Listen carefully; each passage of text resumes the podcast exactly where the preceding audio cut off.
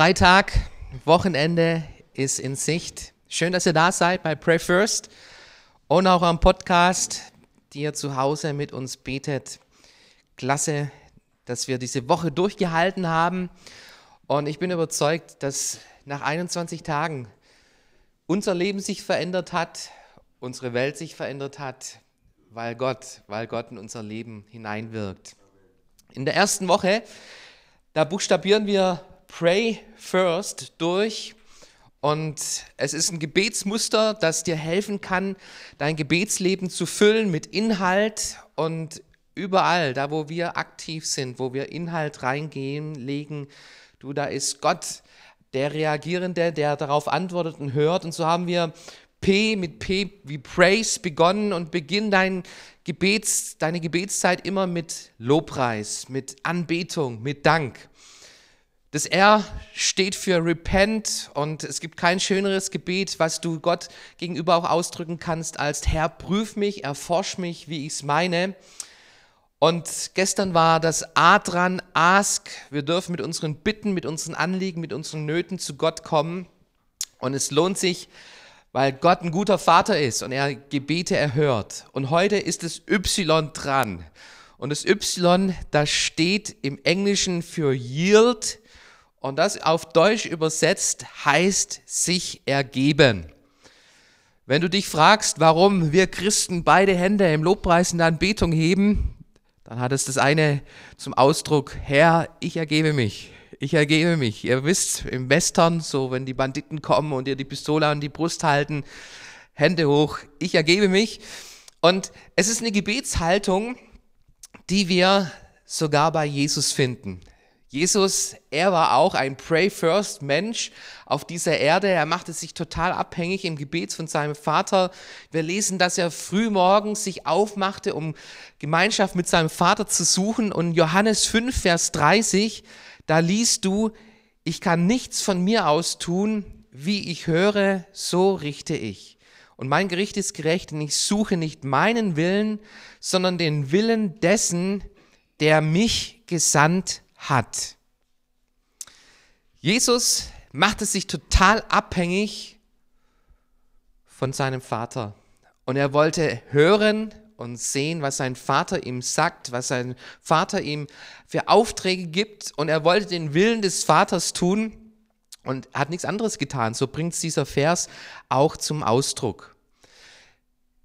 Das deutsche Wort gehorchen das ist eine interessante Kombination, finde ich. Nämlich in diesem Gehorchen steht drin, Gehorchen.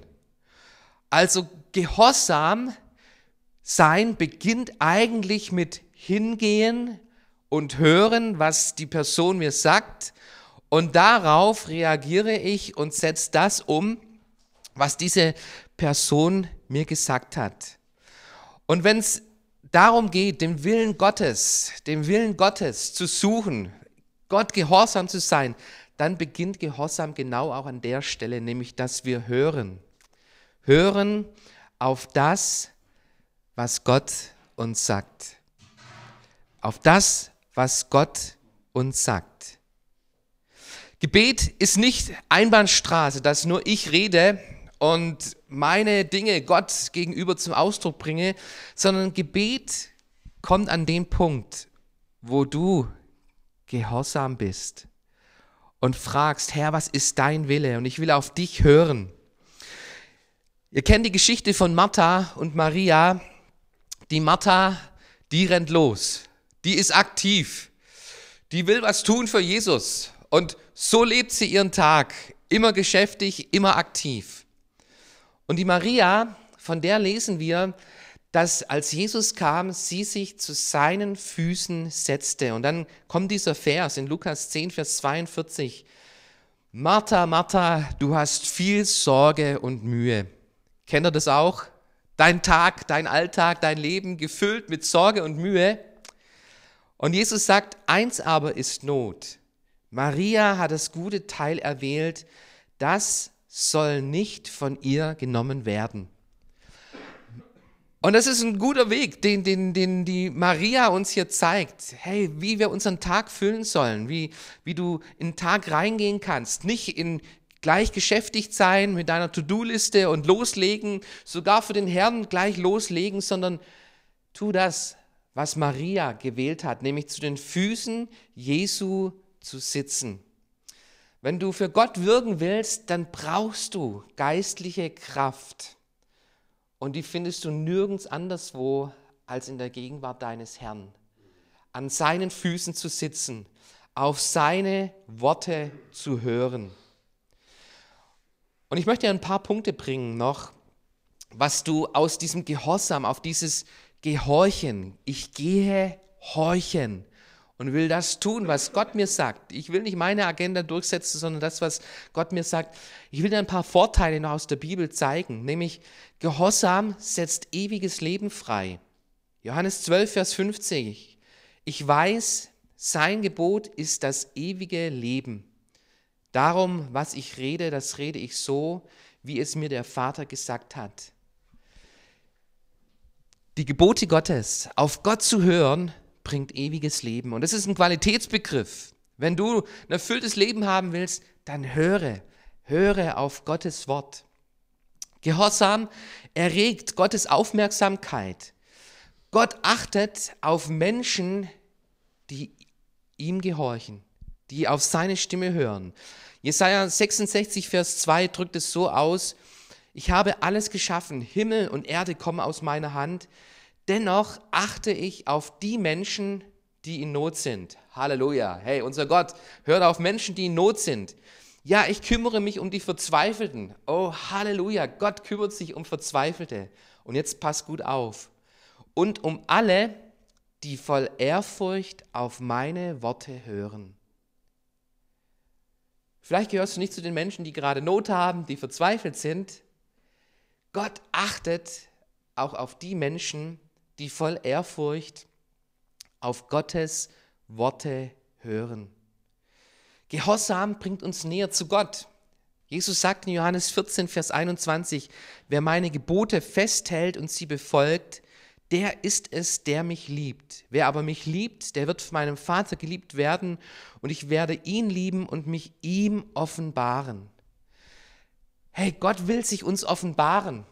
Und ein wichtiger Weg ist Gehorsam. Gehorsam. Und es beginnt damit, dass wir auf Gott hören, was Gott zu dir sagt. Und noch ein letzter Punkt, den die Bibel uns zeigt. Gehorsam legt ein Fundament, das durch nichts erschüttert werden kann. In Matthäus 7 findest du dieses Gleichnis vom klugen Mann und vom törichten Mann, die beide ihre Häuser bauen. Und der eine baut sein Haus auf, das, auf den Fels und der andere auf Sand und es kommt der Sturm. Und nur das Haus auf dem Fels bleibt stehen. Und Jesus sagt, ein jeder nun, der diese meine Worte hört und sie tut, den will ich mit einem klugen Mann vergleichen, der sein Haus auf den Felsen baut. Es gibt die Stürme im Leben. Weißt du das? Und genau auch in den Stürmen, in des, den Stürmen des Lebens ist es wichtig, dass du dir Zeit nimmst, um auf Gott zu hören, was er dir sagt. Nicht, was dein Arzt, deine Frau, dein Mann, deine beste Freundin, was das Internet dir sagt, sondern hören, was Gott dir sagt. Und darauf reagiere, darauf bau dein Leben auf. Sei an dem Punkt gehorsam, das, was Gott dir sagt. Und deshalb ist es wichtig, in deiner stillen Zeit, in deinem Gebetsleben, dass du an einen Punkt kommst, wo nicht mehr du redest, sondern wo du anfängst zu hören. Herr, sprich, dein Knecht, er hört. Und das wollen wir heute mit einbauen in, unseren, in unsere Gebetszeit.